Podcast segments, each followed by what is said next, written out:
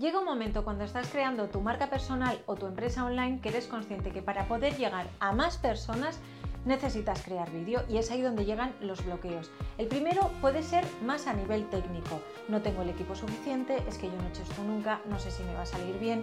Ese es un miedo que te puede paralizar y bloquear para poder empezar a crear tus vídeos. El miedo a lo técnico. Pero hay otro miedo y es sobre el que vamos a hablar en el vídeo de hoy que es un miedo más emocional. Es el miedo a exponerte cuando tienes que grabar en vídeo. La buena noticia es que no solo vamos a ver las cosas por las que puede acudir a ti ese miedo, sino cómo resolverlas. Pero antes de empezar, me presento por si aún no me conoces, soy Amalia de Gonzalo, fotógrafa, y tengo una misión, ayudarte a crear los vídeos para tu marca personal y a definir un estilo único con tu imagen. Todos los domingos a las 12 puedes escucharme en el video podcast Vestida para ganar. Hazme feliz y suscríbete al canal. Lo primero es identificar tu por qué. ¿Por qué haces lo que haces? Cuando identificas y sabes exactamente por qué haces lo que haces, tú te vas a poner delante de la cámara y puede que tengas un montón de miedos, sobre todo el miedo a que te juzguen, que no viene de nadie más que del síndrome del impostor que está ahí continuamente diciendo, pero tú quién eres para hacer lo que estás haciendo. No le tienes que escuchar, no le tienes que escuchar, simplemente tienes que centrarte en tu por qué. ¿Por qué haces lo que haces? Porque lo que tú estás haciendo ahora a través de ese vídeo va a ayudar a un montón de personas que necesitan eso que tú les puedes dar. Cuando tienes muy claro cuál es el propósito de lo que estás haciendo y sabes de qué manera puedes ayudar a las personas que te van a escuchar, en ese momento, ¡pum!, el miedo se diluye y sobre todo encuentras una razón por la que lo que estás haciendo es importante. Y ya ese miedo, ese síndrome del impostor que te está ahí acompañando continuamente y diciéndote no puedes, no puedes, no puedes, se hace cada vez más pequeño. Empieza a sonar un poquito más bajo y coges mayor confianza para ponerte frente a la cámara. Haz cómodo lo incómodo. Una vez que ya tienes muy claro cuál es tu propósito, por qué haces lo que haces, empiezas a sentir un poco más de confianza. Cuando tienes esa confianza ya tienes ganas de ponerte a grabar. Pero ¿qué ocurre? Que no tienes un pequeño set donde puedas ponerte a grabar o no terminas de verte bien porque la luz o porque la cámara o porque el encuadre.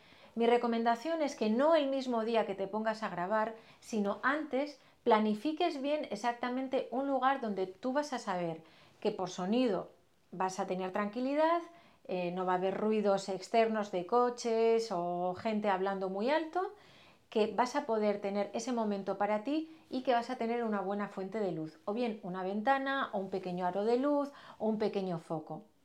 Una vez que tú ya sabes exactamente cada vez que vayas a grabar dónde te vas a poner y tú te sientas cómoda, va a ser muchísimo más fácil el tomar la decisión de ponerte a grabar, porque ya sabes dónde te tienes que sentar. Ni tienes que mover trastos, ni tienes que poner plantas por detrás o lámparas o historias de decoración que hagan que sea incómodo el ponerte a grabar y que te retrasen. Por lo tanto, paso 1, haz cómodo lo incómodo. Antes de grabar este vídeo hice una pequeña encuesta entre todas las seguidoras que tengo en Instagram y algunas de ellas me hicieron algunas preguntas. Una de ellas me preguntaba cómo podía tener mayor soltura para hablar a cámara. Y aquí va la respuesta. Prueba y error. Está claro que no aprendimos a conducir a la primera, no aprendimos a patinar a la primera, no aprendimos a nadar a la primera, lo que aprendimos fue la técnica y después poco a poco fuimos haciendo prueba y error, prueba y error y practicamos muchísimo. Esto mismo ocurre cuando tienes que grabar en vídeo. Mi consejo siempre es, primero de todo, trabaja con un guion. Lo primero de todo que tienes que hacer es crear un guion. Cuando tienes ese guion y, tienes claro dentro de ese guion cuál es el propósito de lo que quieres comunicar en ese vídeo, todo es muchísimo más fácil porque ya sabes exactamente lo que quieres decir y no te vas a quedar en blanco. Después, lo que te recomiendo antes de sentarte a grabar en vídeo es que lo leas muchas veces. Y no solo lo leas, sino que cojas el guion, cojas un cuaderno donde tengas las cosas apuntadas y te vayas grabando mientras que vas leyendo, aunque no mires a cámara, pero te grabes y después lo veas y te escuches.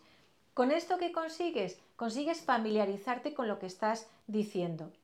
Consigues identificar si lo que estás diciendo está bien o no. Porque si es un guion que tú luego o bien vas a memorizar o bien lo vas a decir con un teleprompter, ¿qué va a ocurrir? Que a lo mejor suena un poco empastado. Para asegurarnos de que ese guion, bueno, pues fluye cuando vayas a grabar, es importante que lo leas una y otra vez, una y otra vez, una y otra vez, hasta que lo puedas decir con soltura. Después puedes tener también la opción de improvisar. O bien puedes grabar el vídeo utilizando un teleprompter donde lo vas a leer y simplemente tienes que ir teniendo soltura a la hora de leerlo en el teleprompter o bien si vas a improvisar saber exactamente cuál es el propósito de lo que realmente quieres comunicar en ese vídeo. Pero ya te digo, para tener soltura y confianza a la hora de grabar en vídeo, lo único que tienes que hacer es practicar. Y practicar no solo grabándote, sino leyendo, leyéndote frente al espejo un montón de veces ese guion para poder creértelo y para poder sentirte segura cuando des al rec y empieces a grabar ese vídeo. Otra de las preguntas que me hacían era cómo puedo verme natural y segura frente a cámara. Bien, esto se consigue con el tiempo y se consigue implementando una serie de rutinas que puedas crear a lo largo de ese tiempo y en esos días de grabación.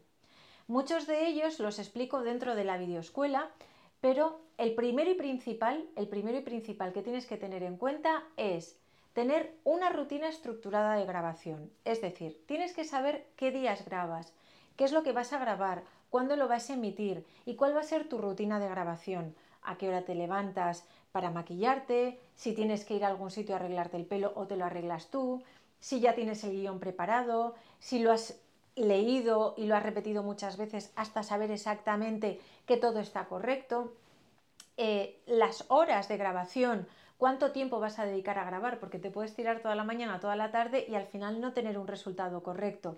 Cuando tienes todo bien estructurado, cuando tienes, digamos, un día de grabación o una mañana de grabación o una tarde de grabación bien, bien, bien estructurada, al final verás que esas rutinas hacen que todo fluya de una manera más natural. Pero igualmente hay técnicas, como te decía, que las explico dentro de la videoescuela para que puedas poco a poco ir grabando tus vídeos de manera natural, de manera sofisticada, con tu propio estilo, con un estilo que quieras coger a nivel televisivo, a nivel teatral. Siempre tienes que identificar exactamente qué es lo que quieres transmitir y cómo quieres transmitirlo. Otra de las preguntas que me hacían era ¿cómo puedo hacer para que no se me vea la papada? Bien, son muchos años de fotógrafa luchando contra esa sensación de falsa papada que muchas veces aparece en las fotografías. Normalmente cuando vas a hacer una fotografía o vas a grabar un vídeo, se suele estar muy nervioso al principio o durante el proceso y entonces hay algo que hacemos sí o sí, que es o nos ponemos así o nos ponemos así. En cualquiera de los dos casos, si nos ponemos así, vamos a dar una falsa sensación de papada, da igual, y si tienes papada, no pasa nada porque a través de la postura eh, y de la luz se va a poder trabajar, pero como te decía, esa falsa sensación de papada simplemente es porque estás pegando mucho la barbilla al pecho, porque en cierta manera es como que te quieres recoger, como que tienes miedo a exponerte frente a la cámara y al final es como que te estás recogiendo. O eh, en otras personas, en lugar de hacer ese falso gesto de papada, lo que puede ocurrir es que se pongan como desafiantes y entonces están todo el rato así frente a la cámara e igualmente se distorsiona el punto de vista desde donde se está cogiendo el plano y queda como un plano raro, pues porque se está viendo toda esta zona de aquí, la zona de la nariz y se ve la cara como distorsionada. Por tanto, la respuesta a cómo puedo hacer que no se me vea la papada en los vídeos, siempre el vídeo tiene que estar, la cámara tiene que estar a la altura de los ojos, ¿vale? Para que cuando tu interlocutor vea el vídeo tenga la sensación de que le estás hablando, no de que le estás hablando desde arriba ni que le estás hablando desde abajo y siempre intenta que el gesto, tus hombros, ¿vale? esté relajado, que mantengas una postura en la que no pegues la barbilla mucho hacia el pecho. Y así probablemente veas que no tienes esa sensación de falsa papada. Si por otra parte, a nivel fisiológico, tú ves que tienes algo de papada y quieres matizarla, puedes hacerlo a través de maquillaje, a través del estilismo, las prendas que elijas, tienes que intentar elegir cosas que no realcen eh, esta zona de aquí y sobre todo el tema de la postura y la luz, cómo te iluminas. Otra de las preguntas que me hacían era cómo consigo arrancar, empiezo a grabar y tengo que hacerlo una y otra vez. Bueno, esto te diré, amiga mía, que es habitual, sobre todo al principio, cuando no tienes cogidas esas rutinas de grabación, cuando no tienes esa confianza al principio en ti, puede ocurrir que tengas eh, esos, esos parones o que empieces a grabar y, no, es que el pelo, es que esto que he dicho, esto que otro que he dicho, es que me ha salido así, es que muy bajo, es que se me ha olvidado el micro. Es completamente normal, no te agobies porque es normal el tener que estar ahí como dando trompicones. Ahora bien, sí te diré una cosa, ¿cómo puedes conseguir arrancar de una manera fluida? Importante, siempre tener una entradilla para todos vuestros vídeos. Si tienes una entradilla para tu vídeo, es algo que tú lo vas a decir de una manera fluida y natural, porque lo has dicho una y otra vez, puede que en el primer, en el segundo, en el tercer, en el quinto vídeo no te salga de una manera fluida, pero luego poco a poco te irá saliendo de una manera mucho más fluida y para también es importante que para cerrar tengas un cierre pensado, siempre una entradilla y un cierre para que puedas hablar de manera fluida frente a cámara, puedas arrancar y no te quedes ahí un poco como a trompicones. Pero también puedes utilizar el consejo que os daba antes. Es importantísimo que ese guion con el que vas a grabar lo leas una y otra vez y tengas súper claro cuál es el propósito del vídeo que vas a grabar en ese momento. Aquí va un consejo importante. Ten siempre en mente la postproducción cuando estés grabando los vídeos. Me explico. La postproducción no es otra cosa que todas aquellas cosas que se hacen con el vídeo una vez que se ha grabado, porque nos centramos siempre en el miedo que tenemos a grabar, pero es importante también el editar bien esos vídeos, porque muchas veces ese miedo a través de la edición o esos pequeños fallos que podemos tener en los vídeos a la hora de hablar o a la hora de iluminar se pueden arreglar en postproducción. La postproducción es algo sobre lo que trabajamos mucho dentro de la videoescuela, es algo que tenéis que tener muy muy en cuenta, a no ser que deleguéis en alguien que os haga toda la edición de vídeos, pero sobre todo ten en cuenta cuando vayas a grabar un vídeo en la postproducción, si va a ser para un reel, si va a ser para un story, si va a ser para un vídeo para YouTube, si va a ser para un vídeo formativo, porque la estructura de cada uno de los vídeos, incluso tu manera de hablar a cámara va a variar si es un tipo de vídeo u otro. Y por último, el tremendo miedo, el gran miedo, ese tótem que hay ahí, que es el que dirán. En el fondo, el miedo a exponerte en vídeo se resume simplemente a eso, a el que dirán. ¿Cómo podemos quitar este miedo? Bueno, está claro que el miedo al que dirán es el miedo a exponerte, el miedo a qué van a pensar de mí, el miedo a quién soy yo para hacer lo que estoy haciendo. Y ahí lo que tienes que pensar, amiga mía, es siempre en por qué haces lo que haces y cómo puedes ayudar a esa persona que te está escuchando. A lo mejor ayudas simplemente a una persona, pero con que hayas ayudado solo a una persona ya se ha cumplido el objetivo y el propósito de ese vídeo. Por tanto, lo importante, cuanto más grande sea el miedo al que dirán, mi recomendación es que eleves a la misma potencia las ganas que tengas de ayudar.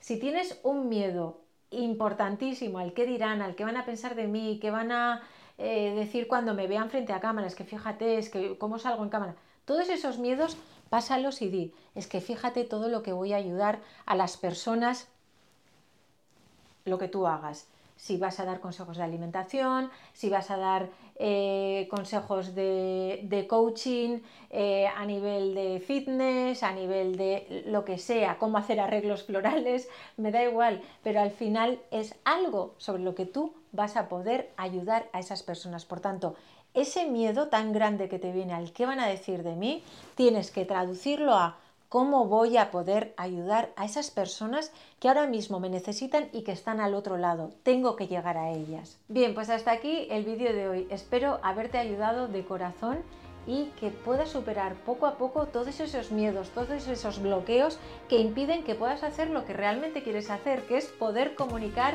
frente a cámara, grabar esos vídeos con los que vas a poder ayudar a un montón de personas a través de tus formaciones, a través de tus vídeos para tus redes sociales, a través de consejos que tengas para una comunidad. Pero recuerda, ante todo, recuerda que lo importante es el propósito que te mueve para hacer esos vídeos y cómo con todo lo que les vas a enseñar vas a poder ayudar a un montón de personas.